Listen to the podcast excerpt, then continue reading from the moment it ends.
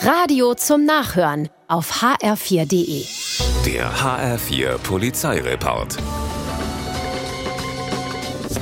Niemand im Haus, alles dunkel, perfekt, da brech ich ein. Denkt sich ein Ganove in Limesheim-Heinchen und versucht, die Haustür eines Einfamilienhauses aufzuhebeln. Was er nicht ahnt, der Eigentümer kriegt alles mit, obwohl er nicht zu Hause ist. Moderne Technik macht's möglich, die Videoüberwachung schlägt Alarm und liefert Live-Bilder aufs Handy des Hausherrn.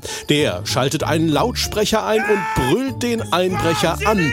Dass der sich nicht in die Hose gemacht hat vor Schreck ist nicht gesichert. Jedenfalls lässt er alles stehen und liegen und rennt weg. Er entkommt. Und da weitere Einbrüche in der Gegend ausbleiben, war es ja vielleicht ein heilsamer Schock für den Bösewicht.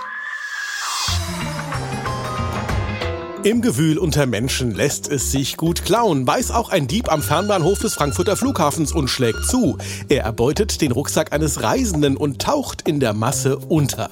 Der Bestohlene aber geht zur Polizei und die wertet sofort die Bilder der Überwachungskameras aus und hat Glück. Der Diebstahl und der Dieb sind gut zu erkennen. Und weil sich der Ganove im Gewühl so sicher fühlt, ist er sogar immer noch am Bahnhof.